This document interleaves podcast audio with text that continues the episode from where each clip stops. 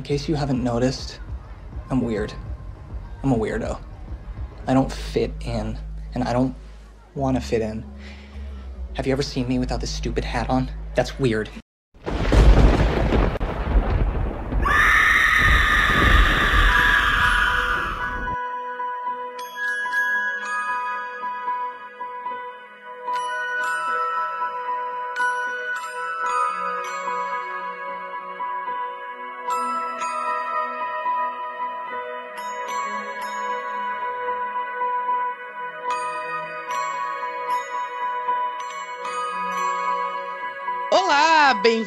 Esqueletos no Armário, o seu podcast de horror queer criado por três viadinhos desocupados e mórbidos. Eu sou o Luiz Eu sou o Álvaro. Eu sou o João. e hoje, hoje a gente a gente tá aqui para pregar a palavra, né? Porque quem acompanha a gente, o Twitter dos Esqueletos e os nossos perfis pessoais nos últimos meses, percebeu que rolou um, um surto coletivo, sabe, a epidemia da dança, que a galera começou simplesmente a dançar que nem maluca até morrer há muitos séculos atrás. Aconteceu isso com esqueletos e a gente começou a assistir Riverdale, a série. A série Riverdale. E a gente ficou obcecado, a gente ficou maluco. E, enfim, a nossa vida acabou, a gente só fala disso, a gente só pensa nisso. Né? A gente foi completamente lobotomizado por essa série. E é isso. Vem com a gente aqui nessa jornada, porque a gente vai visitar uma cidadezinha bizarra. Pra trás, Eva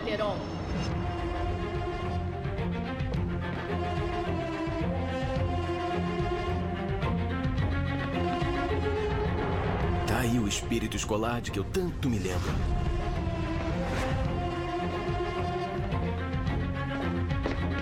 Cheryl, ninguém chamou a Barbie fascista pra festa. Errado, Verônica. Ninguém chamou a Ralé do Sul pra nossa escola. Escuta aqui, mulambada. Eu não vou deixar o padrão das notas da escola Riverdale cair por causa de turmas superlotadas com perdedores. Por favor, nos façam um favor de achar outra escola pra onde levar essa sofrência toda. Por que você não vem falar isso na minha cara? Claro, rainha da sucata. Tá legal, galera. Vamos falar da Twin Peaks do século XXI, ok? É ela mesma. A sucessora natural de Twin Peaks. A terceira temporada de Depois David Lynch não chegou aos pés disso, ok?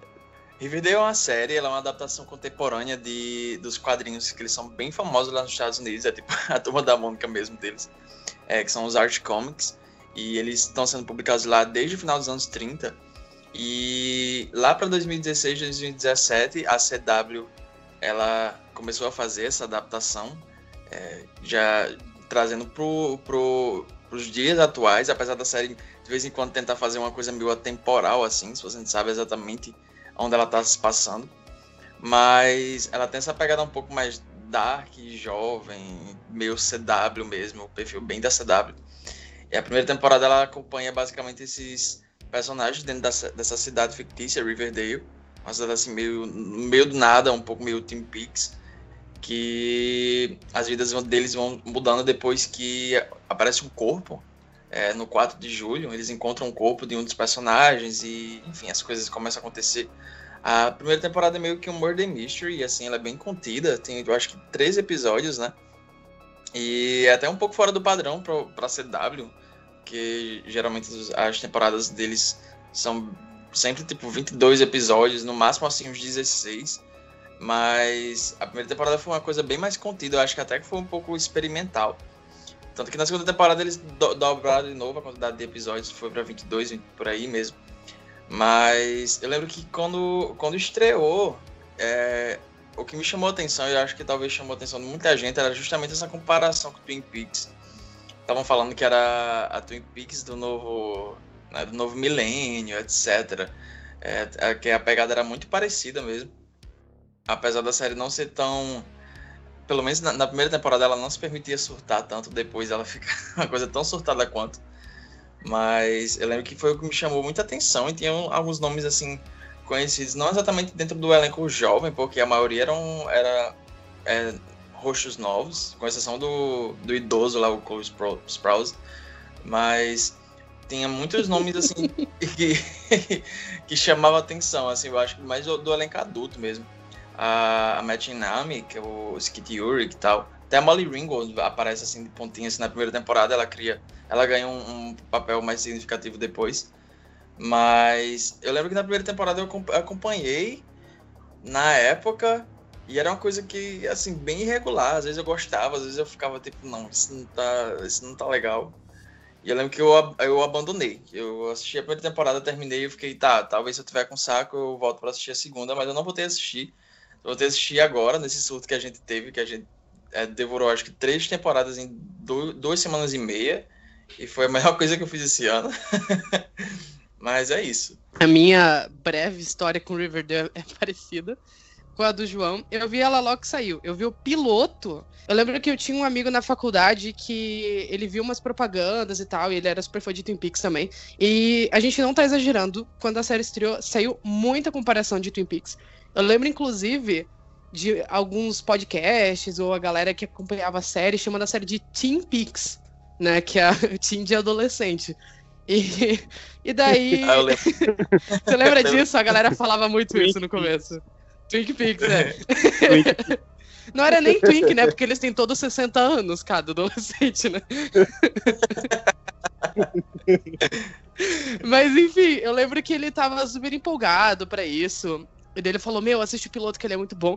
Eu lembro que eu adorei o piloto na época. Acompanhei a temporada, acho que eu fui vendo tipo até o sétimo naquela época, sexto, sétimo. E eu não sei por que eu me desinteressei, eu parei de assistir, algumas coisas me irritaram. Mas eu não tava pronto, né? A maturidade veio com o tempo. E daí. e daí. Aí, algumas semanas atrás, eu tava assistindo o filme Cabaré, né, da Luísa Minelli, gostei muito do filme, e eu tava procurando covers de Maybe This Time, eu descobri que Riverdale tinha feito um. Aí eu mandei pro João e a gente começou a zoar, e eu fui ver as pastas de covers, e tinha, tipo, muitos covers aleatórios.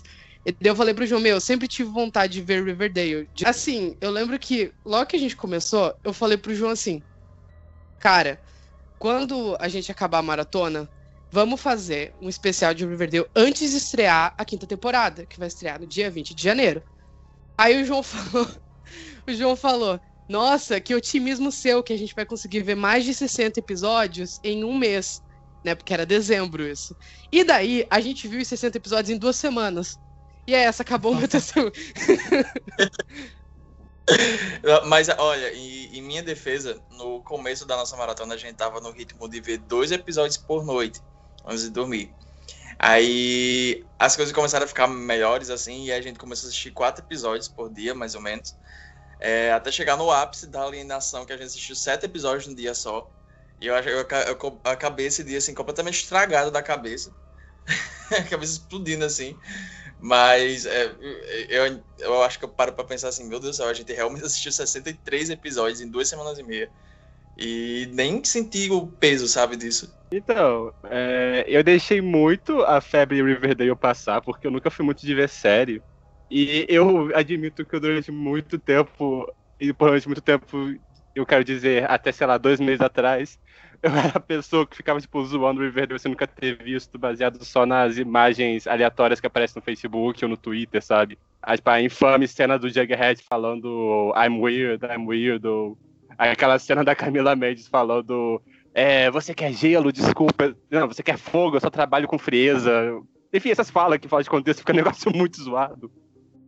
Aí, sei lá, eu tava acompanhando o surto do, do João do Luiz, e chegou um dia em específico no qual o Luiz me narrou o episódio da terceira temporada, que é o Bizarro Dale, se eu não me engano o nome do episódio. Que eu basicamente só entendi blá blá blá gays, blá blá blá lésbica, blá blá blá satanismo, assaltar banco. E eu falei, ah, interessante. E eu dei play nesse episódio aleatoriamente. Eu entendi metade do que aconteceu, porque muita coisa rola nesse episódio, tem muitos personagens que não tinham sido que eu não entendia nada. Mas, sei lá, eu gostei da vibe, eu fiquei interessado e eu fui pra primeira temporada, né? E, nossa, eu, eu não costumo ver série, eu acabei vendo a primeira temporada em, sei lá, três dias, não sei. Eu já emendei na segunda, terminei a segunda agora há pouco. Eu tô completamente lobotomizado por essa série. É, eu, eu real, tipo, eu esperava que Riverdale fosse ser, tipo, a minha nova pior série favorita, sabe? Tipo, Slasher, que é a série é um completo fracasso, mas não sei, é, tem um, um prazer em ver aquela desgraceira toda. Mas não, eu, eu realmente achei Riverdale bom, sabe? Tipo, não ironicamente bom, eu achei realmente bom. Tipo, é uma série que ela é muito camp, tipo, ela é muito autoconsciente do que tu tá fazendo, sabe? Essas frases aleatórias que, se você não viu, você, você não viu a série, mas se esbarrou com essas frases, saiba que dentro da série os criadores estão claramente muito cientes do tipo de coisa que eles estão falando. Eles brincam muito com a ideia de série adolescente. Cara, eu real, eu, eu gostei demais dessa série, eu não esperava que eu fosse ficar tão fissurado assim. É real, melhores coisas que aconteceu nesse final de ano para mim. eu acho que o que torna Riverdale tão especial, e eu acho que é o que a gente tem lutado para explicar para as pessoas nas últimas semanas, o que torna Riverdale tão incrível é que ela é extremamente autoconsciente. E eu acho que isso faz ela ser melhor do que 90% das produções da TV atualmente, que se levam a sério demais. Tipo, Riverdale não é séria, não é para você levar isso a sério. E daí, eu acho que, assim, o público tá muito estragado por essas séries mega pretensiosas que querem ser muito sérias e muito cruas e muito realistas, sabe? Essa coisa meio pé no chão, homens difíceis, o drama familiar. E eu acho que as pessoas esqueceram que às vezes entretenimento é só entretenimento. E às vezes proposta é muito importante de você entender quando você vai embarcar numa, numa parada. E Riverdale, ela é muito assim. Eu acho que o, o que mais prova que isso não é um surto apenas nosso, se você ouvinte for no Rotten Tomatoes e jogar Riverdale, você vai ver que a série é mega aclamada pela crítica Todas as temporadas estão com mais de 80% de aprovação e todas as críticas falam. É, é, não procure lógica, desliga o seu cérebro e se divirta, sabe? E é, é muito isso. E eu acho que Riverdale ela é autoconsciente na bizarrice dela.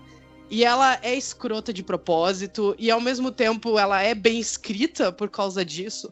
Porque eles têm consciência de que o que eles vão te entregar é isso ali e apenas isso ali. E isso ali é o suficiente porque é muito divertido ela é muito frenética, você vai assistindo. E eles nunca repetem plot, sabe? Eu acho incrível que é uma série adolescente que não é repetitiva. E, e por, isso pro bem e pro mal, né? Porque às vezes eles vão pra umas coisas muito. É tipo, é demais. Eu acho que a gente vai explicar isso um pouco melhor na quarta temporada. O Álvaro só vai participar desse bloco falando da, da primeira e da segunda. Mas às vezes é um pouco demais. Mas eu acho muito incrível isso, porque como você tá calejado de série adolescente, é muito, é muito fácil essas séries perderem o ponto em que elas ficam repetindo e fazendo a mesma coisa o tempo todo. E eu acho que algumas séries aclamadas e coisas da, da atualidade, elas acabam perdendo um pouco nisso, porque no medo de ir um pouco longe demais, elas acabam ficando na mesma. E eu vou citar uns exemplos bem por cima, tipo Killing Eve, que tá desde a primeira temporada no mesmo ponto e ela nunca sai desse mesmo ponto, ou The Handmaid's Tale, que tá no mesmo ponto e nunca sai do mesmo ponto, a série. Riverdale não tem isso, porque, tipo, o ponto, ele é completamente destruído, aniquilado, queimado, e a série é rebutada a cada episódio, sabe? Eu acho isso incrível, porque é muito frenético, é muita informação, é muita coisa, e você não tem nem tempo para respirar de tanta coisa acontecendo, e ela acaba ficando muito fácil, divertida de assistir, mesmo tendo 20 e tantos episódios por temporada. O Riverdale, ele vai andando sem nunca olhar pra trás, sabe? Tipo, essa é provavelmente a melhor qualidade. Mas eu acho que, além disso, eu acho que a série eu nunca esperei que fosse falar isso, mas eu acho o Riverdale muito consistente, pelo menos até onde eu vi. Tipo, eles realmente desenvolvem personagens, e eu não tava esperando por isso, tipo, personagens. Quer dizer, o núcleo principal, né? Eles são muito bem feitos, eu acho. Eu acho que eu gosto muito do desenvolvimento da Beth, da primeira pra segunda temporada. É, o Art, eu acho que eu, eu gostei. é um pouco irritante, né? Mas a segunda temporada eu gostei bastante de como ele foi trabalhado. Enfim, eu chocado com a qualidade. É, eu acho, eu acho que esses momentos que a série é, demonstra essa autoconsciência é, talvez alguns dos melhores momentos dentro da série de assistir. Porque, por exemplo, é, é bem isso que o Luiz e o Álvaro falaram. A série tá sempre tipo, jogando uma coisa super sem freio em você. E às vezes, ela, ela em, em certos momentos bem pontuais, ela dá um. Seja numa fala rápida, ou sei lá, numa, numa troca de diálogo super rápido, assim, às vezes ela dá uma autoconsciência eu acho que um dos momentos que fica mais evidente isso é um episódio da quarta temporada, que é, vou falar assim bem por cima, mas só para é, fazer o meu ponto, que eles é, basicamente dão uma quebra no, nesse tom da, da, da, série, porque assim, a terceira temporada toda é um surto descontrolado. Eu acho que é o, o, pico do surto da série tá na terceira temporada, é muita coisa acontecendo. E daí na quarta ela, eles dão uma freada um pouco. E tem esse episódio que ele quebra um pouco o, o tom e tem uma personagem de uma psicóloga é, que é levada para para a escola e ela tem essas sessões com cada um dos personagens. E, e, eu acho que foi um dos episódios que eu mais gostei de assistir, porque é, foi com, como se eles estivessem se auto-avaliando. E eu falo isso, tipo, os roteiristas com a própria série. E você vê que eles realmente estão sempre conscientes da, da, das, sabe, dos surtos que eles estão jogando naqueles personagens. Só que eles ainda pelo menos uma boa parcela desses personagens, eles ainda tratam eles como pessoas humanas de verdade, sabe? Esse episódio é muito legal justamente por apresentar uma quebra no, no nessa nesse delírio, sabe? É como se, se Riverdale foi, fosse quase um delírio. E daí nesse episódio eles eles se auto-avaliam e eu acho que poucas séries realmente hoje em dia têm esse, esse nível de autoconsciência ao ponto de deixar a série, sabe, só fluir, entender? não tem que ficar prendendo, por mais que é, o, eu, eu sinta, principalmente na segunda, terceira, na segunda nem tanto, mas na terceira eu senti um pouco disso, na quarta também, é, que eles esticam para a demanda dos 22 episódios, uma trama que poderia, eu acho que, é, se encaixar melhor numa trama de, ou numa ordem de 16 episódios por aí, não precisa ser um, algo tão curto, mas ainda assim eu acho que talvez justamente por eles precisarem esticar tanto a história que fica saindo algumas das melhores coisas dessa série, sabe? Tipo, o Art ser atacado por um urso, que é perfeito, sabe? Eu amo esse episódio, ele é muito aleatório, sabe?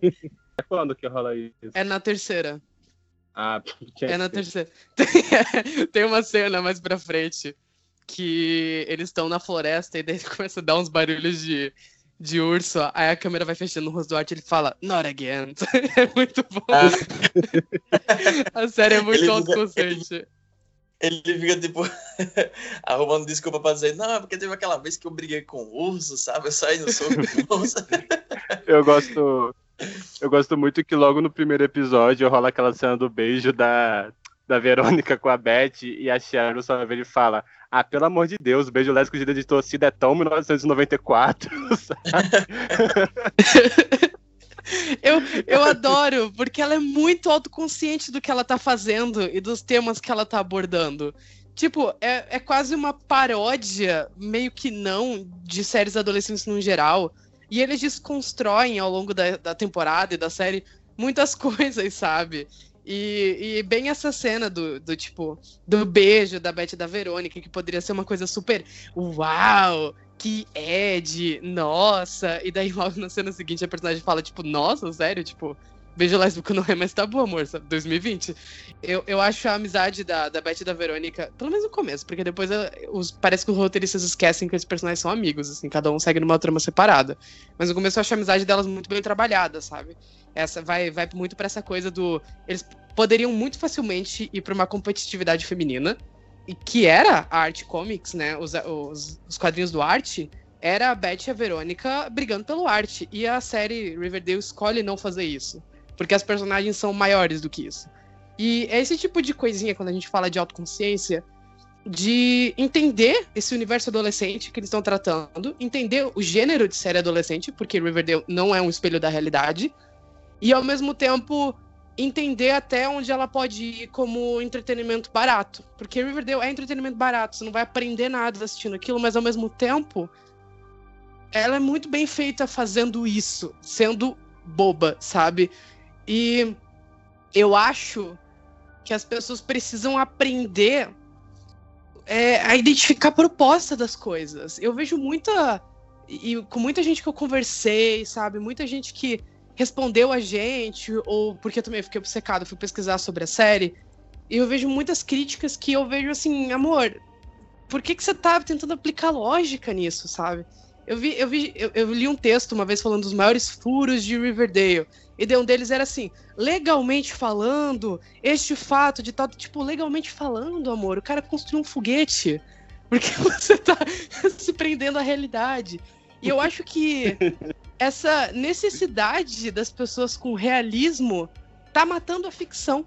As coisas não precisam ser bem encaixadas, bem assim, complexas e, e não deixar pontas soltas, sabe? Às vezes você só precisa desligar o seu cérebro e ser entretido. E eu acho que Riverdale é muito eficiente nisso. Se você ficar assistindo falando isso não faz sentido, você não vai conseguir ver essa série, porque cada cena dela não faz sentido.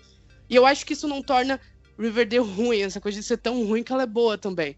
Porque ela é autoconsciente do que ela tá fazendo. Eles não estão fazendo essas coisas, eles não fizeram Arte lutar com o urso achando que eles estavam fazendo o Sopranos, sabe? Eles eram o Arte lutar com o urso de zoeira. E daí o Arte fica zoando que ele lutou com o urso, porque a série sabe o quão estúpido isso foi. E isso torna ela tão especial. Eu devia, eu, não, eu devia ter apostado que em algum ponto desse podcast ele ia mencionar o Soprano, sabe? Ia dizer, tipo, a culpa dos Sopranos. eu, eu sabia. Né? Isso, isso que eu gosto Soprano. A Riverdale é o melhor tipo de adaptação de quadrinho possível, porque você percebe que eles realmente foram para isso de ser uma história em quadrinho, sabe? Então, ele faz muito parte do conceito, então tem essas coisas muito absurdas acontecendo, às vezes a impressão que certos acontecimentos não têm o mesmo peso. Tipo, Riverdale é uma cidade que eu nunca sei direito qual o tamanho dela, porque às vezes dá a entender que é uma cidade muito pequena, às vezes ela parece muito grande. Tem apenas um policial a cidade inteira, sabe? Que é o xerife lá. É, mas ao mesmo tempo, eu acho que eles sabem usar muito bem essa coisa tipo, cartunesca, essa coisa. Eles deixam bem claro que não é o nosso mundo isso, sabe? É um mundo à parte, é o universo de Riverdale que tá rolando isso. Mas eles sabem usar muito bem esse universo para falar de coisas que me deixaram muito surpreso. Tipo, a segunda temporada inteira é basicamente sobre gentrificação. E eles falam isso muito bem ao longo da série. Eu fiquei chocado com a forma como eles falam tudo isso. E tem todo um lance sobre, tipo, tensão entre classes e sobre como. É, é, pessoas ricas conseguem, tipo, manipular a opinião popular botando bodes expiatórios. Eu fiquei assim, gente, isso está acontecendo mesmo? Eu estou vendo isso acontecer na série que o cara briga com o urso. E isso fica, tipo, é muito bem feito isso, sabe? Eu acho que eles realmente sabem usar esse artifício que eles criaram para poder, tipo, abordar temas sem ficar essa coisa meio professoral e sem ficar pedante e sem ficar pretencioso, sabe? Sendo favorito até agora foi, tipo, quando rola um enterro na segunda temporada. E, tipo, e as líderes de torcida vão, tipo, com a roupa de torcida preta e com pompons pretos, sabe? Eu amo! Parênteses pra dizer que, tipo, todo o núcleo da família Blossom, né, que é a família da Cheryl, que é... Enfim, eles são muito importantes na primeira temporada, porque a pessoa que morre é um membro dessa família. Na segunda, nem tanto, né? Eles são jogados meio escanteio. Mas todo o núcleo deles é um núcleo muito gótico. Tipo, tem segredos familiares, e, tipo, tem insinuação de incesto e tem mansão pegando fogo, e tem, tipo, pesadelos que parecem fantasmas, sabe? É, ai, é uma delícia isso. E na segunda temporada rola, tipo, um tio misterioso chegando, tem um lance envolvendo o hospício.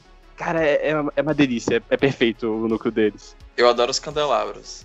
Quando eles metem Nossa, os candelabros. Tem muitos candelabros.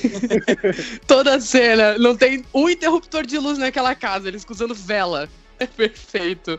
Eu amo, eu amo quando a Cheryl taca fogo na, na mansão. Aí a. Eu e o João chamando ela de titia, né? A Penélope. ela fica toda queimadita. Aí ela fica usando aquela roupinha com turbante. Metade da temporada, de repente, ela parece curada. Muito bom. A Titi é perfeita, eu amo Titi. Não, é uma das, nem, é uma das nem, melhores personagens.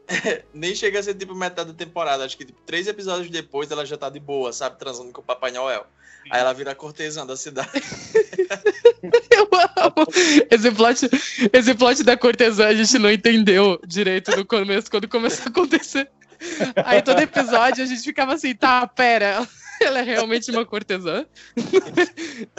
a, Sharon não tava só xingando ela. E daí eles levam isso muito longe, esse plot da cortesã ela depois. Bordel. É muito bom, é muito bom. Eu amo Titia, Titia é perfeita. Eu lembro que, tipo, na... nesse episódio aleatório dessa temporada que eu vi, que é o episódio. É o único episódio da série focado no personagem gay, e essa é minha reclamação em relação a isso, mas enfim. É, nesse episódio, tipo, a Cheryl vai tentar chantagear a mãe dela e ela fala, tipo, Operação Fifty Shades of Blackmail.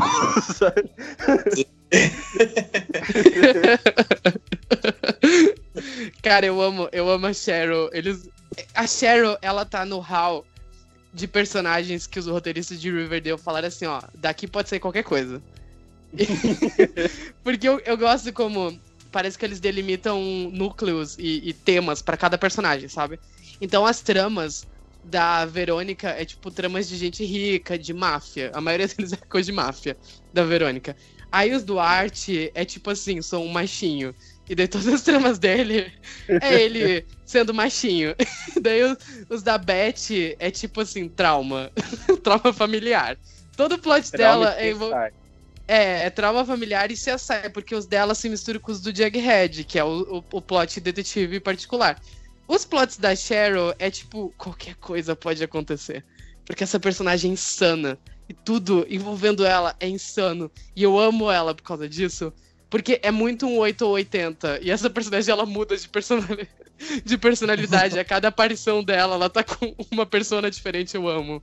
Amo, amo, amo, amo. tudo envolvendo a Cheryl e os Blossom. Amo Vovó Blossom também. Vovó Blossom é perfeita. Vovó Blossom. As relações de. As relações de amizade e inimigo dela mudam tipo, de um episódio pro outro, sabe? Às vezes ela é tipo super amiga da Verônica e da Beth, e de repente ela quer destruir as duas, depois voltam a ser amigas, sabe? Sim. Eu acho, acho engraçado que quando eu tava assistindo a primeira temporada, eu odiava a Cheryl porque eu achava ela. É, a, a, personagem eu achava naquela época muito mal escrita. Ela era uma mean girl ruim, sabe? Só que daí na segunda temporada, quando ela começa a ter mais destaque, e você vê que os os plots dela estão sempre, tipo, surtados, assim, eu acho que ela, quando ela começa a crescer dentro da série. E eu acho que combina nesse, nesses plots impagáveis, tipo o plot do Bates Motel na, na quinta temporada, ou, na quarta temporada, sabe? É, e, Bates Motel misturado com The Boy, né? Boneco do Boy. mal. É. e eu acho muito legal porque ela, ela é uma, uma adolescente muito. Assim, todo mundo, na verdade, nessa série é. Só que, tipo assim, eu acho que dos adolescentes, eu acho que ela é a mais estranha, por assim dizer, porque pelo jeito que ela fala, realmente ela parece tipo, ter saído de um romance gótico, sabe? E caído de paraquedas no, em plenos 2020. Só que eu acho muito legal no episódio que eu, que eu já comentei, eu acho que provavelmente a gente vai comentar mais ainda na frente, que é o episódio da terapia, que toda a, a, a cena lá da, da terapeuta com ela, fazendo essa autoavaliação, e eles vão mencionando alguns desses plots absurdos, e você vai vendo que faz parte da, dessa construção da personagem. Eu acho muito foda. Eu acho que a Cherry, de longe, é a minha personagem favorita dessa série. Ela tá virando minha favorita também. Eu adoro os ataques gratuitos dela. Normalmente seria problemático dizer isso, mas é porque a gente tava assistindo dublado. Esse, a, toda a maratona que a gente fez, a gente, a gente fez dublado. Já teve um episódio que a gente assistiu legendado, que foi o episódio musical de Carrie, porque eles dublaram as músicas, a gente não tava dando não. Mas é, toda vez que a gente tá assistindo dublado, tem umas pérolas que eles soltam assim na, nos bichos. Nos ataques dela, né? Eu acho que uma das melhores é quando ela chama a, a Tony de rainha da sucata. Tipo, é perfeito. Ai, mas eu amo, eu amo a Cheryl. Ela é uma das minhas favoritas também. As minhas favoritas são a Cheryl e a Beth. Eu amo a Beth. Eu tenho, na verdade, uma relação de amor e ódio. Eu acho que eu fui criando um carinho maior, porque eu gostava muito da Beth no começo. Aí na segunda temporada eu me enchi a porra do saco. Principalmente porque entrou o momento Bolsobet, que a gente chama, também chamava ela de Bolsobet. Porque ela fica, tipo, muito fascista na segunda temporada. e daí ela fica muito fascista e homofóbica, né? Porque tudo que ela faz na segunda temporada é pra infernizar a vida de um gay. Primeiro que ela começa sendo moralista pra cima do Kevin, porque ele vai fazer cruising no mato. Aí depois ela vai ser moralista, fazer slut shaming com um irmão falso camboy dela, que era o trabalhador sexual. Então, todas as cenas da Beth era tipo assim, ah, viado nojento, sabe? Tudo era isso. Mas eu fui gostando melhor dela, mais dela depois, até o momento que eu sou completamente apaixonado pela Lily Reinhardt agora, porque ela é perfeita. Cara, eu gosto muito dela na, na segunda. Eu gosto muito da Beth, só que na segunda temporada cansa um pouco, porque a temporada inteira é focado nela e no arte, é basicamente isso a série não sai de cima dos dois a segunda temporada inteira. Chega um ponto que canto, tipo assim, caralho, já chega. Não aguento mais ver você terminando com o Jughead pela vigésima vez, sabe? Que ódio. E, tipo assim, e no meio do caminho, eles vão, tipo. Eles vão jogando, tipo, umas subtramas que eles esquecem e que parecem muito mais interessantes do que ela o Jughead. Tipo, O Kevin, coitado, ele é. Eu apelidei ele de viado ex-máquina, porque eles só usam ele pra poder solucionar alguma coisa que não precisa. que sem ele não conseguiria, sabe? Tipo, é o namorado dele que fala do pendrive na primeira temporada. É, o fato dele ser filho do xerife, ele consegue informação que ninguém mais teria, mas tipo, só usa ele pra isso, né? Aí, tipo, na segunda temporada, eles esquecem dele, aí aleatoriamente botam uns plots, tipo, ele e o Muse, né, que é o jogador de futebol, tem uma hora que o Muse meio que dá a entender que eles podem ter um relacionamento poliamoroso. E tipo assim, aí corta pra Beth e o Jughead e fica assim, não, não, volta pros bissexuais poliamorosos, por favor. Isso é interessante. Eles ignoram isso. tem todo o plot da Cheryl obcecada pela Josie. E depois eles cortam de novo poder falar da Beth brigando. Aquela disputa, tipo assim, a Patricinha namorando o cara pobre. Foi assim, gente, já entendi. Para de focar no casal hétero, por favor, e volta pros outros, que é mais interessante. Eu tinha esquecido Mas, completamente desse, desse plot da, da Cheryl obcecada pela Josie. Foi, foi delírio. da onde que isso saiu e pra onde que isso foi, né? eu acho que, eu acho que isso pode se resumir à personagem da Josie, que é da onde isso saiu e pra onde que isso foi. Porque a, jo, a Josie, ela junto com o Kevin, tá na lista de, tipo, personagens que os roteiristas odeiam. e eles continuam escrevendo, inserindo eles na trama porque eles são obrigados, porque os personagens são importantes. E são, tipo, pouca, das poucas minorias que tem na série de verdade, sabe? Porque o resto do elenco é, é tudo gente branca cis hétero. Mas. Mas eu acho muito, muito, muito engraçado, já voltando pro, pro Kevin, como os, os roteiros odeiam o Kevin. E é muito bizarro tudo envolvendo ele, porque é humilhação atrás de humilhação para esse personagem. Isso, isso, eu, isso é uma coisa que eu não gosto na série, isso me incomoda. Eu tô falando aqui em tom de zoeira, mas me incomoda. Que, tipo, o único personagem mais importante gay deles, ele é muito avacalhado pela série. E parece que toda vez que ele tem uma trama dele dentro da série, ou ela é suporte para outros personagens, ou ela para humilhar ele. Tipo, é literalmente só assim, esse personagem fica sendo humilhado pela própria série o tempo todo. E isso vai para níveis absurdos, tipo, o Álvaro já sabe, então não é um spoiler para ele, tipo, ele perdeu um rim na terceira temporada. Ele perdeu, não, ele dá um rim dele para um, um, cultista maluco na terceira temporada. Na quarta temporada tem o plot da máfia das cócegas, eu vou deixar isso no ar pro Álvaro tentar imaginar que porra é essa. e daí, para mim, o, o auge do descaso com o Kevin é o episódio de Hedwig, que teoricamente é focado nele, inclusive o pôster é do, do episódio especial, é a cara dele, e ele simplesmente joga ele de lado na metade do episódio para focar na Beth no arte. E é tipo, foda-se o, o Kevin. Eu sei que esse episódio inteiro ele faz, tipo, uma questão da vida dele ser essa porra desse show de talento, mas foda-se, a gente vai voltar a focar nos protagonistas da série.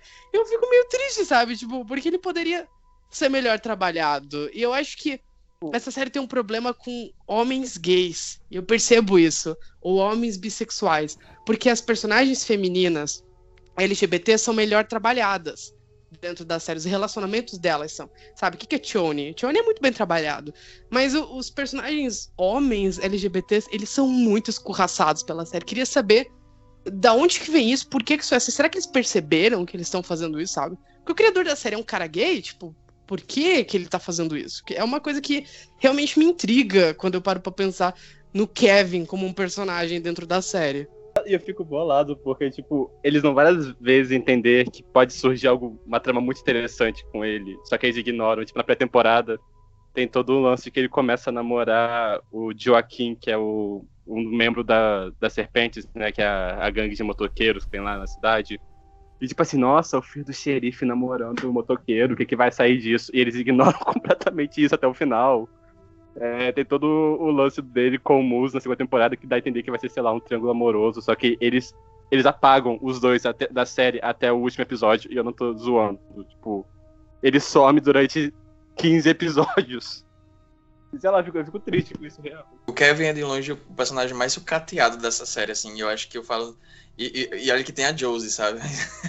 eu acho que, pelo menos a Josie foi pro spin-off o falecido, né, da Kate King.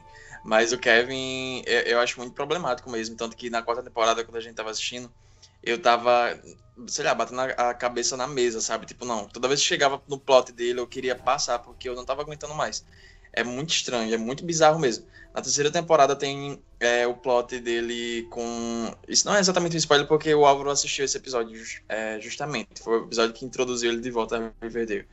Mas é, tem toda a trama dele e o Muse é, construindo para eles serem um casal finalmente, né? Porque acho que na primeira temporada eles se pegavam. Aí na segunda tem meio que esse flerte, só que o Muse tá com a, a Carly Rae Jepsen, que eu esqueci o nome dela, mas a menina é, é idêntica a Carly Rae Jepsen. Aí quando vai na terceira temporada, eles vão construindo esse plot para eles, tá, eles estão tipo nesse relacionamento meio que escondido, porque o, o não é assumido.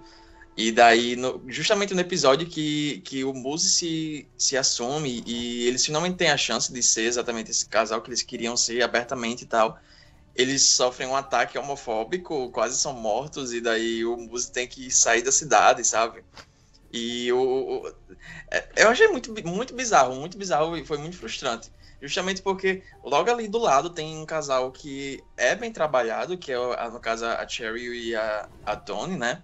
E eu acho muito bonita, de verdade, a, a, o relacionamento delas. Eu acho que é uma das coisas favoritas que eu gosto de acompanhar na série. Justamente quando tem cenas delas duas, a gente fica, eu, eu, e Luiz, a gente fica tipo, ah, elas, sabe? Mas o Kevin vai no, no, no caminho totalmente contrário. E eu acho realmente bizarro isso.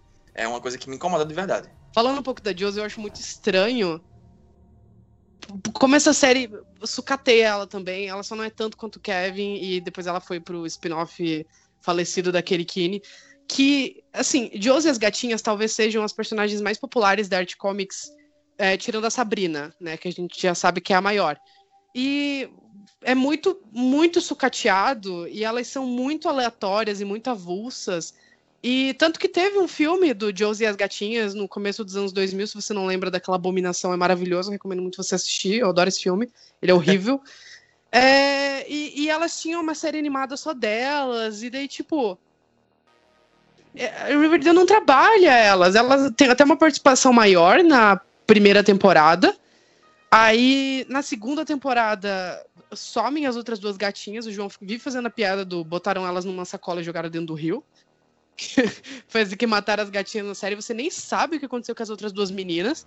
E daí a Josie fica fazendo figuração em todos os plots, ela nunca é importante, ela nunca tem meio que uma trama dela, e quando ela tem é só trampolim para outros personagens, até o ponto em que ela some sem a série falar direito o que aconteceu com ela na quarta temporada, porque ela foi pro spin-off.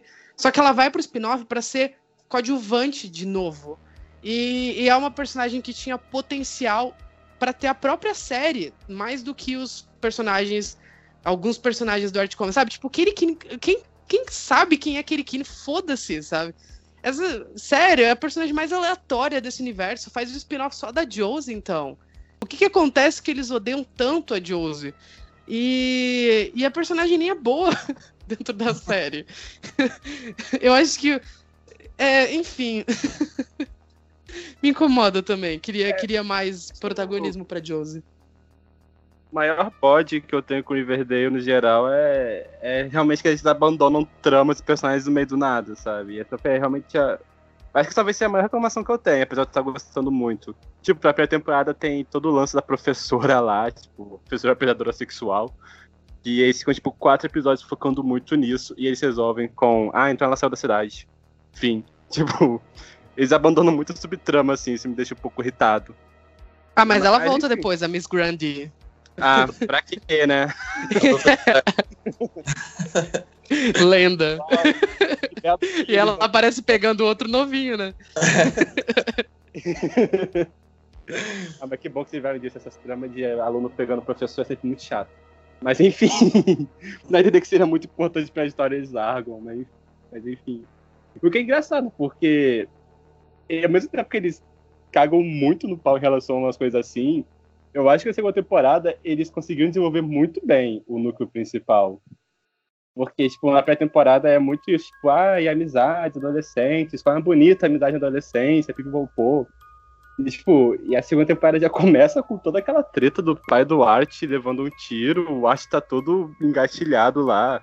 E, tipo, e eles começam a tomar rumos diferentes, né? Tipo, a Camila começa a ficar mafiosa, a, o Jughead vira, sei lá, o chefe daquele motoclube lá.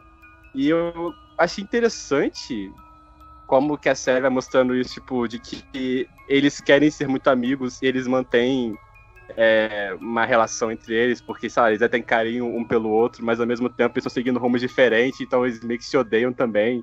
Tipo, eles lidam com sentimentos muito complexos e a série dá vazão a isso, sabe? Eles dão uma complexidade pra isso que eu achei muito bacana.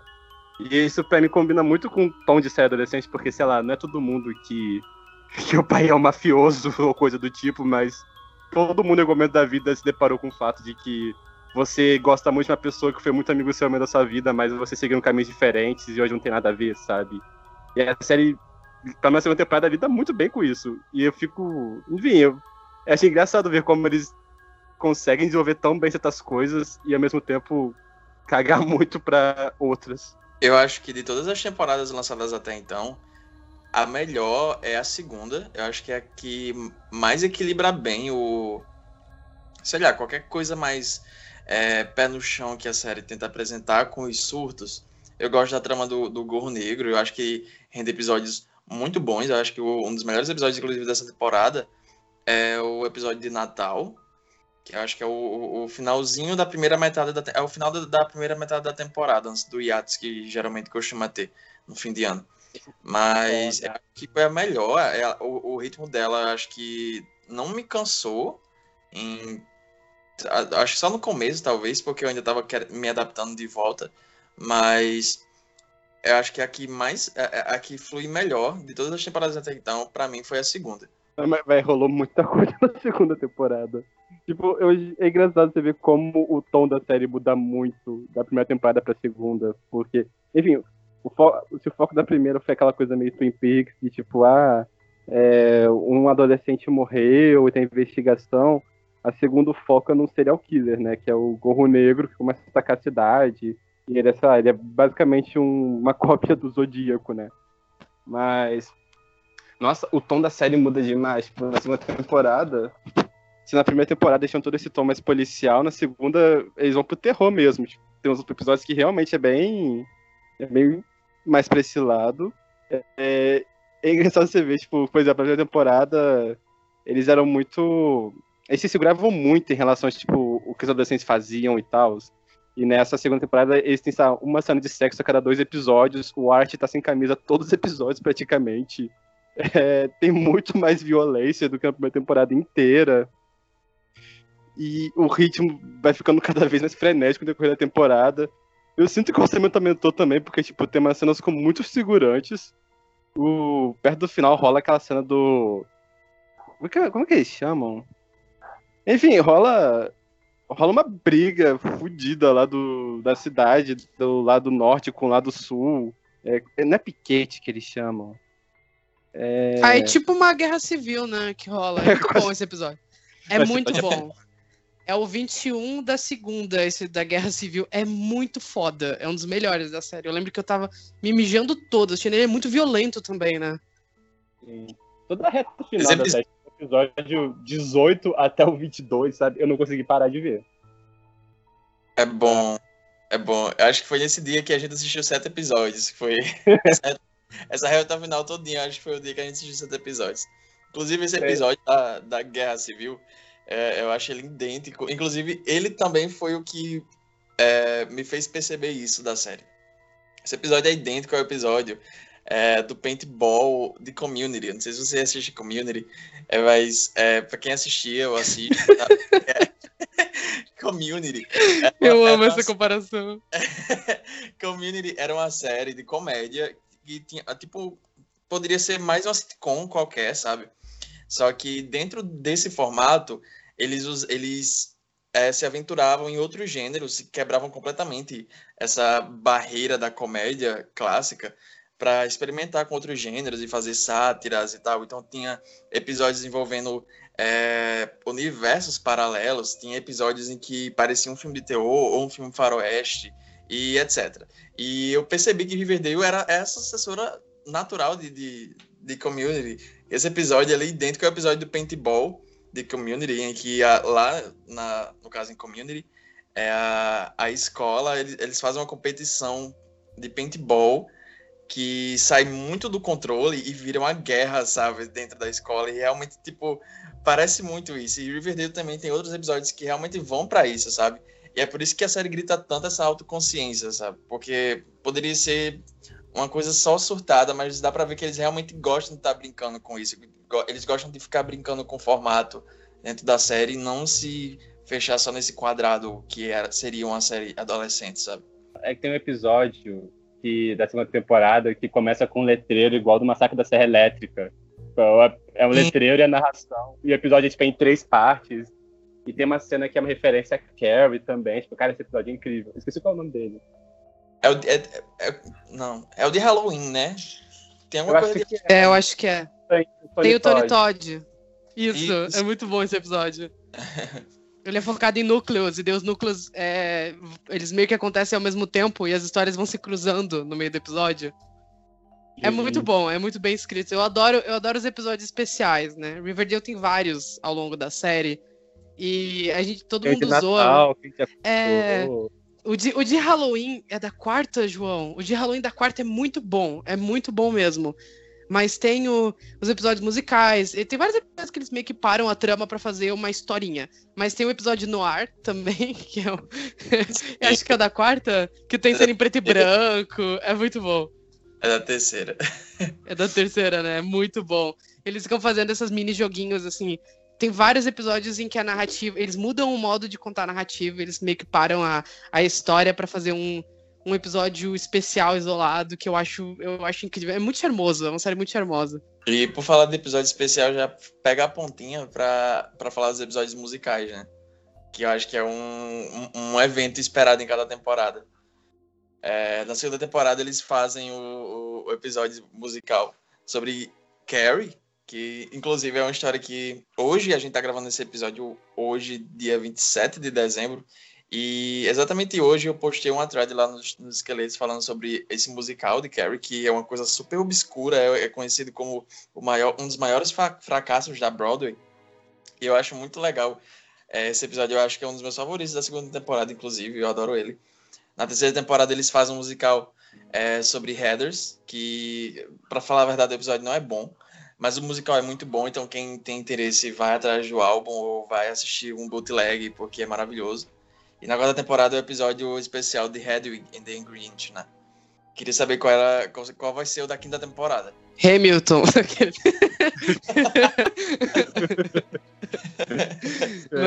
Mas, imagina a Cheryl cantando Satisfied, porra, ia ser foda. Ah, tudo, tudo, tudo. Mas esse episódio de Hedwig, eu queria pontuar só que eu já, já joguei um pouco de hate nele por eles abandonarem o Kevin na metade. Esse episódio ele é muito bom até, sei lá, o minuto 20. Aí ele fica muito ruim. Ah, Mas ele tem. Cara, o Cole Express cantando amaldiçoado total, sabe? Ele é muito ruim.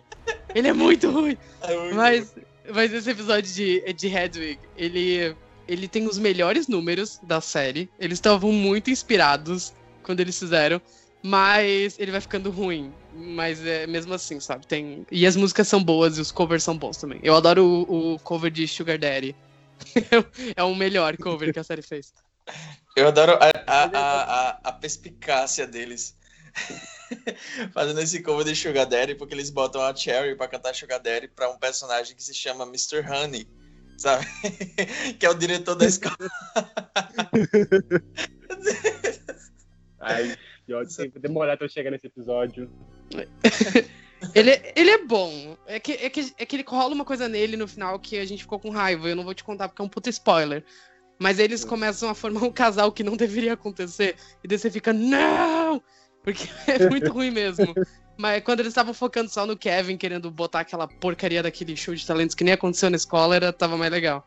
Mas eu adoro, eu acho o melhor de musical da série, o de Hedwig.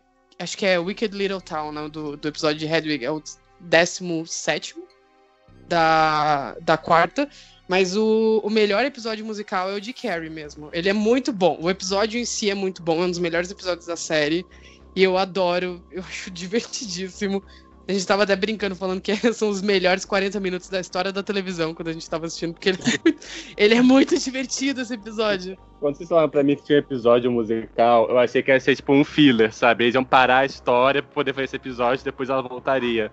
Só que não, tipo, eles usam o episódio musical para desenvolver o drama dos personagens, tipo, esse lance, eles usam as músicas pra poder falar os sentimentos, e eu achei que ficou tão bom, sabe? O lance da mãe da, da Beth falando como ela tem medo de ser abandonada e tal. Nossa, eu achei bom demais isso. Eu adoro que eles botaram a Alice pra ser a, a mãe da Carrie na peça. Não faz, não faz sentido, mas ela se enfia ali. E é muito bom. É muito bom.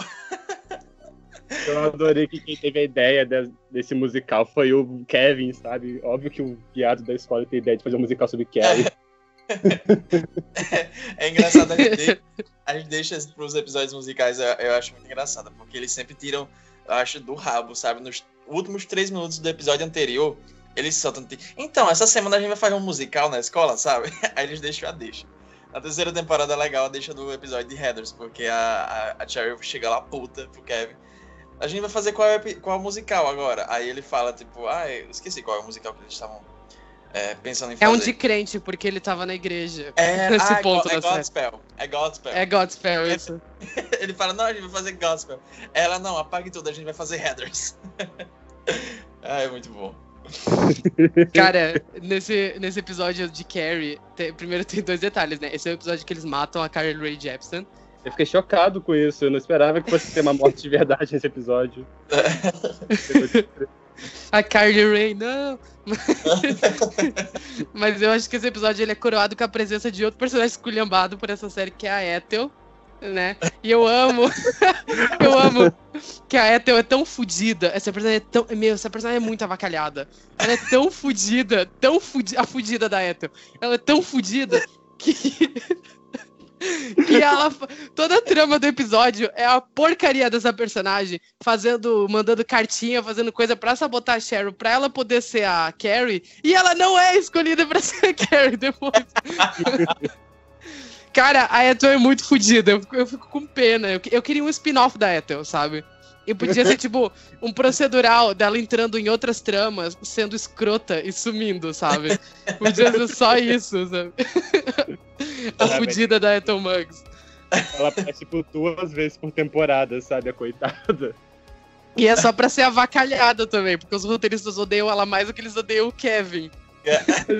Na primeira temporada, eles usam ela pra fazer. pra dois episódios dramáticos, né? Que é aquele lance da sede e tal, que é um episódio mais sério, e depois com aquela treta lá envolvendo o pai da, da Verônica.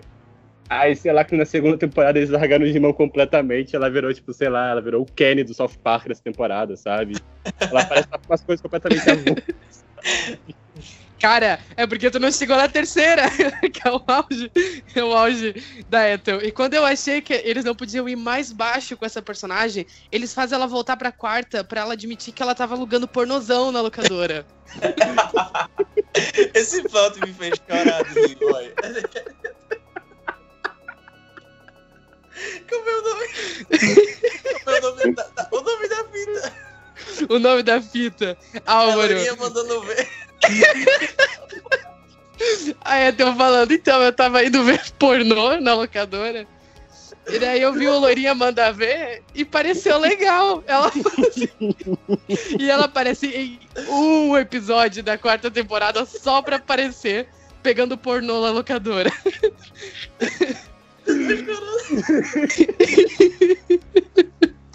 Eu, eu amo a Ethel, sabe? Todo mundo odeia. Tipo, o fandom de Riverdale odeia ela. Tipo, eles odeiam ela muito. Eu amo ela. Eu fico torcendo pra Ethel aparecer. O João sabe, então a gente fica assistindo. Eles dão alguma deixa e falam: ih, caralho, é a Ethel. Lá vem a Ethel fazer alguma coisa escrota. Eu amo, eu a amo. Ai, Shane um Pusher, eu torço muito pra um dia você pegar um papel bom na sua carreira. Ai, tadinho, é, tu- Ai, minha garganta tá doendo. Ai, gente, sabe, sabe que eu lembrei que a Ethel é ponte pra aquela cena maravilhosa da Verônica rachando o, arrancando o colar, Colar. dela na primeira temporada. Icônica. dramático. Eu gosto desse episódio, ele é dramáticozão. As pérolas É, caindo. É a primeira vez que a Verônica rompe com o pai dela e tal. Depois ela volta e rompe de novo, e rompe e volta. Então, Mas- isso ainda tá rolando. Até a quarta temporada ela rompe e volta todo episódio. Ela, É adolescente, né, gente? adolescente brigando com o pai e com o pai rico, sabe? Então é uma coisa da. Eu adoro o, o, o plot dela sendo uma. Sendo uma microempreendedora, né? Independente de Riverdale, que ela, sai comprando tipo, estabelecimentos pela cidade com dinheiro do pai. Aí, tipo, não sei quantos episódios depois ela fica. Meu pai me enganou, ele comprou os negócios, tá no nome dele, mas é claro, você usou o dinheiro dele, sua. Sabe? Eu, eu muito. é é muito bom isso, é muito bom. Sabe, sabe um plot da, da Verônica que eu amo? O Álvaro tava até zoando, né? Falando que ela é eleitora do PSDB. E ela é bem isso mesmo. ela é uma capitalista filha da puta. Todo, todo o plot dela é envolvendo capitalismo. Aí, É a leitura gente do Dória total. é eleitora do Dória. Verônica Dória, né? e daí, a Verônica, toda, todo o plot dela, tipo, toda vez que a Verônica vai resolver alguma coisa, ih, vai capitalizar, ó. Aí, eu amo, eu amo na segunda temporada quando o Art ele forma a milícia dele lá, é os, os machinhos, círculo vermelho. Ele fica assim, tira a camisa aí, tira a camisa aí, vamos fazer um vídeo. Pros gostosos da escola. Aí, aqueles adolescentes com bomba de cavalo. Aí eles fazem um vídeo lá. E daí, tipo, essa milícia não dura dois episódios também, não serve pra porra nenhuma. Servem pra depois formarem um círculo negro mais pra frente. É icônico, o icônico Cí- Círculo Negro, que dura mais dois episódios também depois disso. Ah, mas é uma guerra civil. Então, É, não, não, é bom, é bom, é bom. O plot é bom. Mas eu amo, eu amo que o, o Art ele chega pra Verônica e fala assim: Ah, a Miss Grande, a produtora sexual, ela tem uma arma lá na casa dela, eu preciso que você vá pegar a arma. Aí a Verônica, ela volta e ela fala assim: Eu não posso te dar uma arma, você vai se machucar. Mas eu fiz camisetas. Aí tá, tipo, todo mundo na escola usando, comprando as camisetas do Círculo Verde. Ela é muito filha da puta, ela capitaliza tudo. Ela pegou o movimento miliciano, fascista do arte e transformou num movimento pra vender camiseta. Eu amo a Verônica. acho. Eu não sei se isso continua, mas tem uma temporada, todos os episódios têm nome de filme. Foi- Enfim, eu achei isso charmoso, eu gostei. Tipo, tem um The Hills Eyes, Silent Night, Deadly Night, enfim. Continua assim. Mas- Continua? Uhum.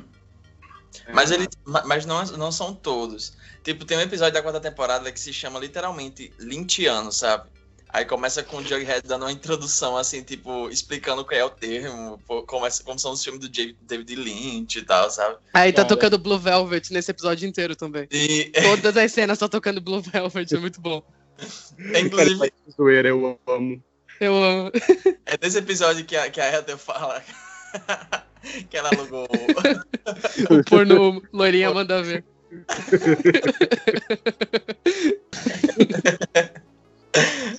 Muito bom. É, o Mitch dava, sei lá, 10 minutos de aparição do Jughead a cada episódio pra botar, sei lá, Ethel ou Kevin, sabe? Eu, eu não preciso muito do MC Zack Code, sabe? Seria parte Eu comecei a ver Riverdale pela zoeira e eu realmente me apaixonei muito por esse universo que eles criam. A gente tá aqui zoando, mas eu genuinamente acho que a série é acima da média. Tipo, ela te prende muito, sabe? O, eles vão, o mistério vai. Os mistérios da temporada eles vão se enroscando e se embananando, e vai ficando cada vez mais tenso, não saber o que vai acontecer. Os personagens, no geral, das que a gente falou, mas o núcleo principal é bem desenvolvido. É uma série que é muito cativante. Eu acho que eles sabem é, desenvolver bem os personagens e falar de temas, tratar de temas temporadas deles sem suar é, pedante ou sem soar que eles estão tentando te dar uma aula. E, sei lá, é muito fascinante esse universo no qual, tipo, os personagens vão pra escola basicamente só pra poder ficar desfilando de roupa nova e pra poder participar de 27 shows de talento que tem ao longo do ano e não tem uma única Sundays em sala de aula. E tem só um xerife pra uma cidade inteira que é enorme. E, enfim, e a cela da prisão tem, tipo, uma cela de vidro igualzinha do Silêncio dos Inocentes. sei lá, eu realmente estou muito apaixonado por essa série e fica aqui a minha recomendação. Por favor, não tenha um preconceito igual eu tinha até pouco tempo atrás. E ali estava. Grifos e gárgulas. Eu já ouvi falar desse jogo. Não vamos jogar, ele não é nosso mesmo. Grifos e gárgulas. Achei que fosse lenda urbana. Ouvi dizer que alunos da Seaside jogaram. Eu soube que um deles infartou e morreu. Nesse caso, é claro que temos que jogar, né?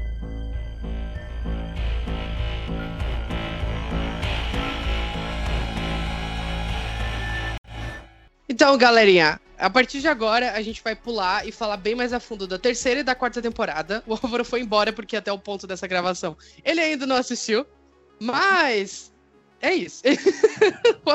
agora só eu e o João, mais um pouquinho. Mas e aí, João, o que você teria para falar sobre a, a, a, terceira temporada de Riverdale? Aquela, aquela ela mesma.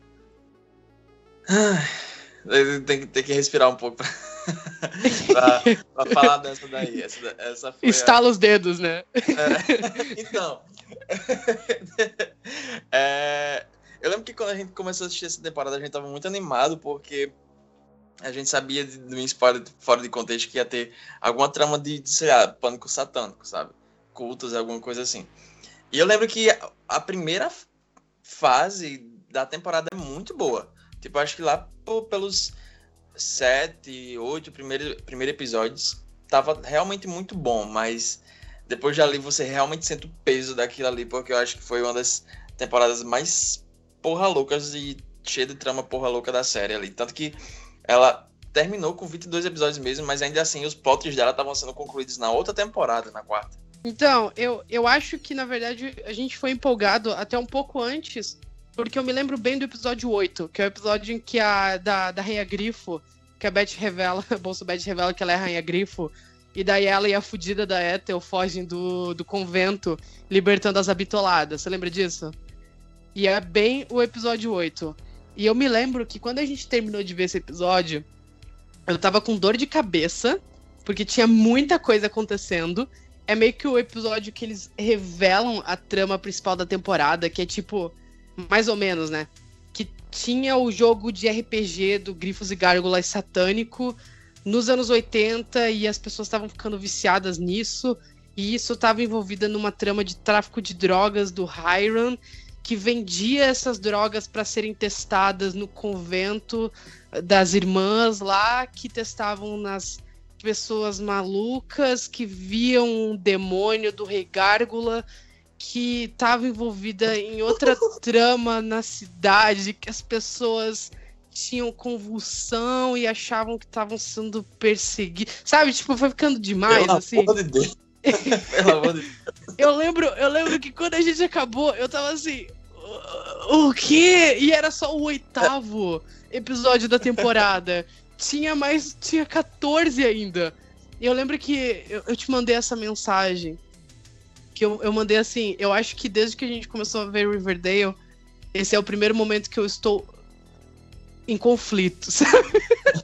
Porque é, muito, é muita coisa aquela temporada. Agora, tipo, olhando em, retrospecto, principalmente com a quarta em, em, mente, eu até gosto da terceira temporada, apesar dela ser, tipo, all over the place, assim. Mas eu acho que a série nunca vai descer nesse nível de novo, assim. Eu não acho que foi um momento mais baixo da série, porque eu acho que o plot da falsa morte do Jughead é o momento mais baixo da série. Ela nunca foi tão apelativa e baixa, escrota mesmo quanto aquilo, aquela pequena leva de episódios. Mas eu acho que a terceira é o momento mais insano e mais abstrato. Lembra que eu ficava falando, tipo, cara, isso tá tão Sim. abstrato? Porque era tudo tão assim, louco e nada fazia sentido. E absolutamente todas as tramas estavam descoladas umas das outras, e era só um monte de coisa acontecendo. Eu acho que a série nunca vai descer nesse nível de novo, até porque não teve uma boa reação do público, né? Eu vi que muita, muita gente não gosta da terceira temporada e muita gente largou a série bem por causa disso. Mas eu, eu queria muito um dia que eles, tipo, surtassem nesse nível de novo, porque eu queria saber o que mais que eles poderiam inventar de escroto, assim, de novo. Enfim. essa temporada, essa temporada, ela é.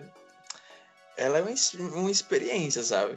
Porque tem esses dois plots principais, né? Que é o plot do Do. Gente, como é o nome do jogo? Sei o que? Gárgulas? Grifo, grifos e gárgulas. Grifos e o GG. O GG. Tem um, plot do, tem um plot do GG e tem um plot do pó mágico, né? O, o plot do Ryan Lodge. É, por cima disso tudo, e enfim. E daí é realmente muita coisa acontecendo. Eu acho que ela não é tão focada assim. E quanto, por exemplo, a segunda temporada, eu acho que no meio de toda aquela loucura da segunda temporada, eu acho que os plots individuais de cada personagem ainda estava sendo melhor trabalhado. Só que isso leva um ponto que a gente precisa levantar, que é algo que a gente estava comentando muito ao longo da nossa maratona, que é, por mais soltada que Riverdale se permita ficar, ela sempre fecha a temporada bem. Todas as temporadas, assim, à medida do possível, todas as temporadas eles fecham quase todos os plots que precisam ser fechados ali, mesmo tirando soluções do cu, sabe? Assim, mesmo sendo cada vez mais descarado. Mas eles realmente se importam em dar uma conclusão para aquilo e amarrar tudo e fica realmente tudo muito coeso, sabe?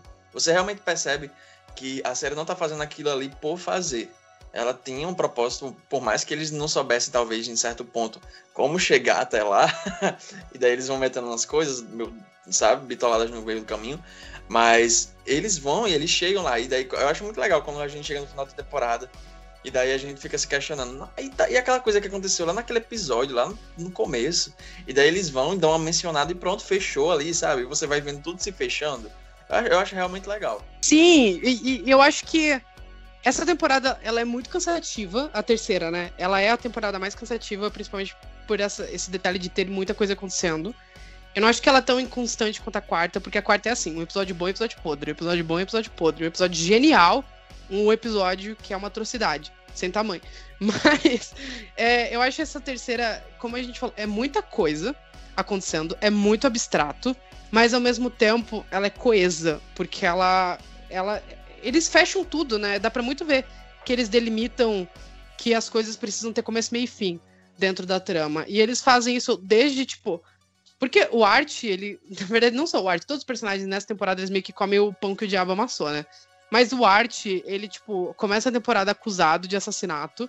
E isso faz com que ele vá para uma cadeia juvenil, que tem um clube da luta secreto, que está envolvido no plano do Hiram e depois, quando ele foge, eles fecham essa trama da prisão, fazendo o cara se matar e a prisão sendo meio que. É, deixando de existir. Então, esse plot não ficou aberto. O Art simplesmente fugindo da prisão. E daí ele vai longe, daí ele é atacado pelo a temporada urso. E daí ele acaba voltando. E tudo é muito bem amarrado, tudo é muito bem explicado. É, e é, é tudo muito too much, como eu falei, sabe? É a temporada do satanismo. Mas eu acho muito louvável como o Riverdale, mesmo em seu momento mais abstrato, ela ainda consegue. É muito louvável como eles têm essa preocupação em não deixar a ponta solta. E isso é uma coisa que o Riverdale, apesar de eles abandonarem plots, as pontas não ficam soltas. Eles podem abandonar narrativas, mas a ponta solta não vai ficar. Eles vão encerrar algumas coisas de alguma forma. E eu acho isso bem foda da série. E eu gosto também como essa temporada ela é, ela é. A segunda também, como o Álvaro falou, a mudança de tom da primeira para a segunda. A primeira é uma coisa meio policial, Twin Peaks, a segunda ele já mergulha um pouco no terror, e na, nessa terceira eles mergulham de cabeça no terror. Tem uma, tem uma, uma influência muito grande do gênero. Eu gosto muito do visual do Rei Gárgula, é do caralho. Eu gosto das aparições deles.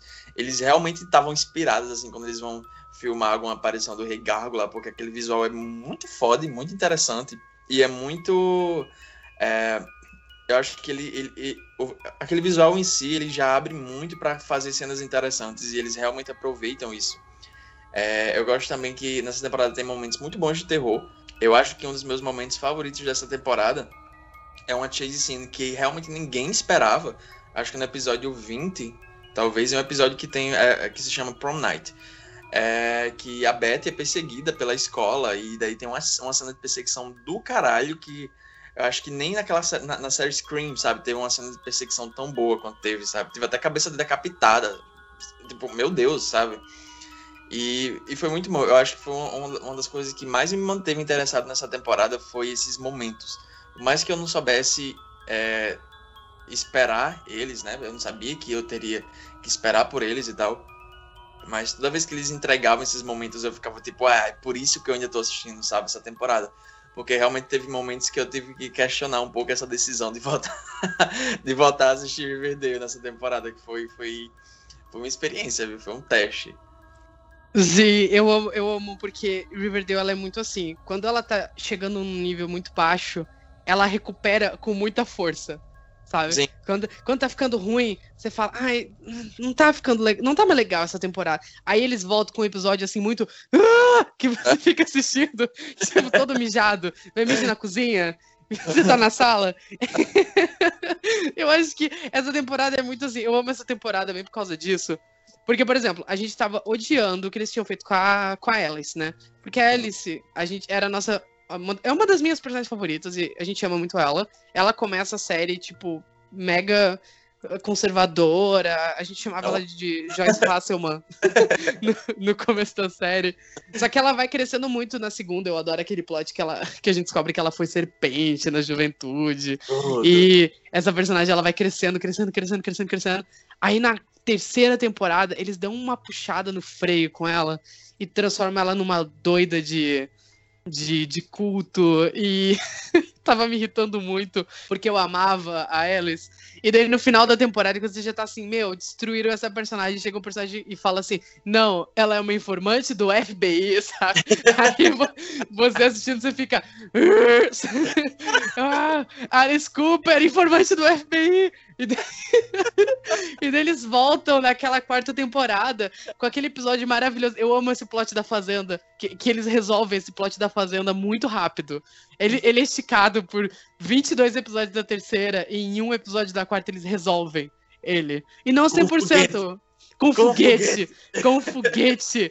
E... eu amo, eu amo quando a, a Beth encontra a Alice e ela fala assim: Cara, qual que é o plano dele? Aí a Alice, então, ele vai jogar o.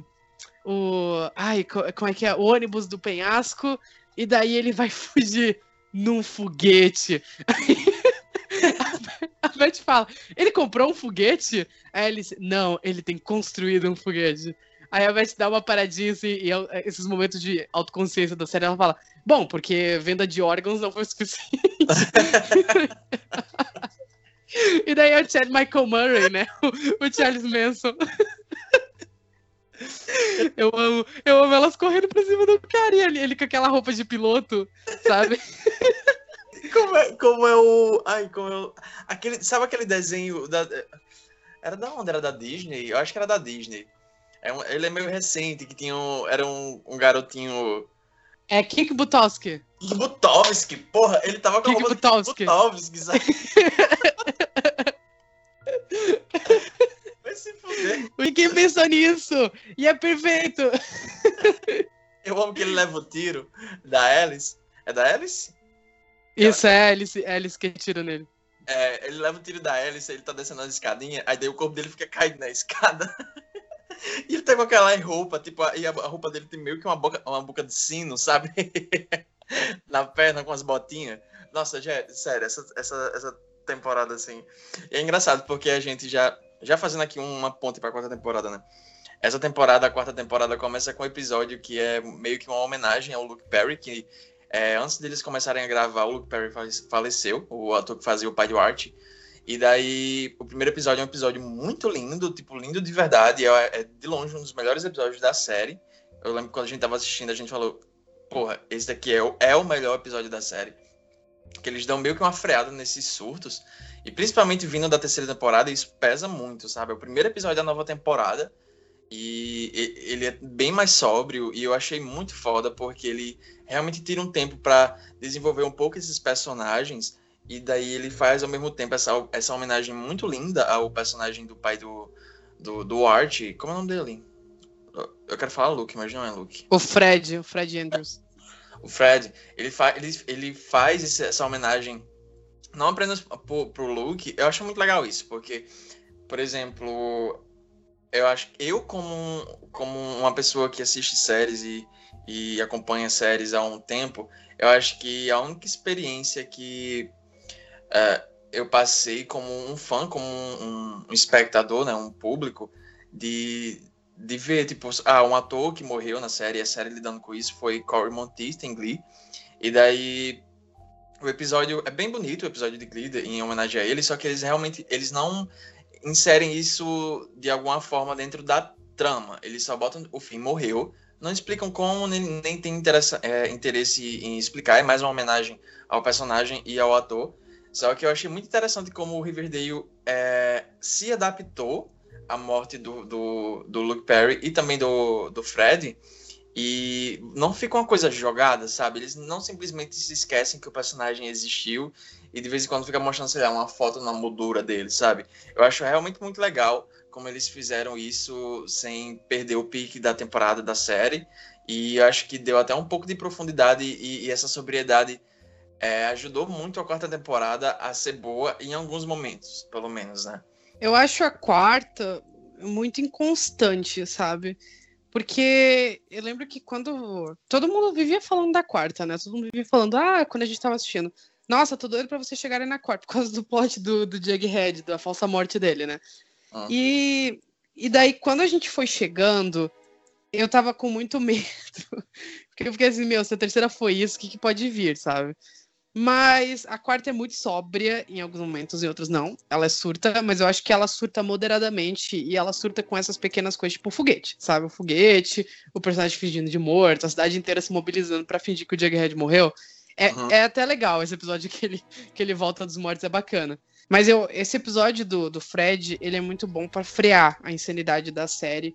Porque eu acho também, eu fico zoando, falando que eu quero muito que ela seja louca mesmo. Eu quero. Mas eu acho que esse tipo de episódio ele é muito importante para você lembrar que esses personagens são pessoas. Porque se ela fica na abstração, abstração, abstração, coisa maluca, coisa maluca, coisa maluca, ela poderia muito facilmente cair nessa coisa de virar uma paródia dela mesma. Toda série que se estica mais do que ela precisa, ela acaba. Ela tá fadada a virar uma paródia dela mesma, né? E eu acho que Riverdale ela faz um trabalho muito bom de evitar que isso aconteça na produção. Então, eles vêm nos episódios muito grandes, muito insanos, muito malucos, muito abstratos, e deles freiam sempre num episódio de desenvolvimento, que você já falou antes, para relembrar o público que são pessoas de verdade ali, sabe? Por mais louca que seja a trama. E esse episódio do Fred ele é muito bom por causa disso. A gente vai esquecendo que os personagens de Riverdale são apenas adolescentes, que eles têm relações familiares, sabe? E, e, ele é muito bonito, ele é muito simples, mas ao mesmo tempo ele é muito bom em chegar no ponto em que ele precisa chegar. As cenas com a Molly Ringwald e o KG Apa, ele tá muito bem também. Talvez seja o melhor momento dele na série, porque ele é meio inexpressivo, mas nesse episódio ele tá bem. Eu imagino que é muito pela dor do ator. Você vê muito as emoções dos atores sendo escritas ali nas cenas. E ele é muito bonito, ele é muito delicado, ele é muito humano, é um episódio muito humano, sabe? A gente vem de uma temporada de satanismo e para num episódio muito humano. Então, eu gosto muito, eu acho que é, é importante sempre lembrar desse episódio como um dos melhores. Não sei se é o melhor, porque eu acho que o da psicóloga é até melhor que esse, que é da uhum. quarta temporada também. E eu lembro que quando a gente tava assistindo, que a gente chegou nesse episódio da terapia, a gente não necessariamente tava esperando ele, não veio com um aviso, sabe? E eu lembro que a gente tava assistindo e a gente, tipo, oh, sabe? Tipo, eles realmente vão fazer isso, sabe? Eles realmente vão quebrar um pouco desse bicho, eles vão botar um pouco o pé no chão. E eu, eu achei muito foda isso, que o episódio todo ele é construído é, em meio que em sessões, é, e os personagens principais, pelo menos o, o, o Jughead, a Betty, o Art e a Veronica e a Cheryl, eles recebem essas, esse foco na, na, na terapia, e daí cada sessão é dividida ao longo do episódio e tal. E daí cada sessão me deixava um pouco surpreso, sabe? Porque parecia que a série tava quebrando um, um pouco a, aquela coisa, sabe? Aquele delírio. E daí eu achei muito foda, porque nessa temporada até então, a única personagem que realmente tava tendo um plot fora do comum, assim, tipo, meio maluco, era a Cherry. Ela tava literalmente com o cadáver do irmão em casa. E ela ficava, tipo, cuidando dele. E lá, tipo, Norman Bates, sabe? Ele sentado numa cadeirinha. E era muito estranho, porque o, o, irmão dela tava morto já faz dois anos, só que ele tava super conservado, sabe? Enfim, é, detalhes. E daí, ela também tava achando que, que ela tinha um boneco assombrado na casa dela, que era o irmão gêmeo que ela comeu dentro do, do útero da mãe. Enfim, é uma loucura só para você ver, realmente. E daí, nesse episódio, é, é, na, durante a sessão da Cheryl, ela começa a se avaliar e ela começa, tipo, realmente falar. É porque Riverdale. eu vou, vou, reformular isso tudo também, mas pode manter isso. João, bebe uma aguinha. Bebe, bebe uma aguinha. é, Riverdale, ele, ela, ela tem plots que parecem absurdos demais quando você fala da boca para fora, sabe? Você fala tipo em voz alta. Você fala, não, é porque tava acontecendo. Enfim, literalmente tudo que a gente falou nesse, nesse, nesse episódio, nesse podcast, né? E daí é um pouco estranho até quando você vê os personagens falando da mesma forma, sabe? Porque quebra justamente esse delírio da série, sabe? Esse surto. E daí ver esses personagens se, se avaliando e avaliando meio que a história e todos esses plots, você percebendo que eles realmente tipo, são pessoas e tal. Afinal, foi realmente muito bom. Eu acho que foi um ponto de virada pra série. É uma pena que a, a quarta temporada seja realmente tão inconstante, ela não, não é tão coesa assim e o plot do Jughead é insuportável. Mas eu acho que esse episódio é realmente um ponto de virada para a série para você ver. Eu acho que a, a, próxima temporada, pelo menos, né, vai ter um, um, salto de mais ou menos sete anos, é, que eu fiquei sabendo, né? Então eu tô curioso para ver como vai ser o crescimento desses personagens depois de um ato tão grande assim. Então, acampar no fim de semana. Tá de pé? Por mim, tudo bem. Mas do que estamos falando? Tipo. Na floresta. Mas lembra, esse Pode ser nosso último verão para fazer isso, porque ano que vem a gente vai pra faculdade. E se alguém tiver medo de urso, bom, não tenha, porque o Art já foi atacado várias vezes e mesmo assim sobreviveu. Aí, eu tenho orgulho da minha cicatriz. E esse foi o nosso especial, falando bem da série do milênio, a única série possível, a melhor série já feita, a série que merece amor, a série que tá aí para lutar contra a gente básica. A gente... no especial pra falar de Riverdale. Espero que você tenha gostado, se divertido tanto quanto a gente. Porque, não ironicamente, a gente realmente ama essa série. E se você nunca viu Riverdale e você ouviu até aqui, cara, dá uma chance, você vai se divertir pra caralho. Desliga o teu cérebro e vai. E, e é isso. Uh... você pode seguir o esqueleto nas nossas redes sociais. E eu tô tão feliz que, que a gente realmente gravou um episódio sobre a série que eu não tô conseguindo falar. Mas você pode seguir o Esqueletos no nosso arroba no Twitter, no Instagram. E você pode acessar o nosso site também, esqueletosnoarmário.com. Eu, Luiz, você pode me seguir nas minhas redes sociais com arroba menino pitu no Twitter e arroba machado no Instagram. E é isso, meninos. Eu sou o Álvaro. Se vocês quiserem me encontrar no Twitter, a minha arroba é arroba Álvaro de Souza 98. E eu também escrevo para o site do Esqueletos. Eu sou o João, vocês podem me achar no Instagram, arroba joãoneto39, no Twitter, arroba JON3TO. alguém tem alguma piada só pra gente? ah, eu tava tentando lembrar aqui alguma. Pesquisando aqui, Riverdale Out of Context. Gosto muito do do Kevin puto falando que o rabo de cavalo da Beth é icônico, então.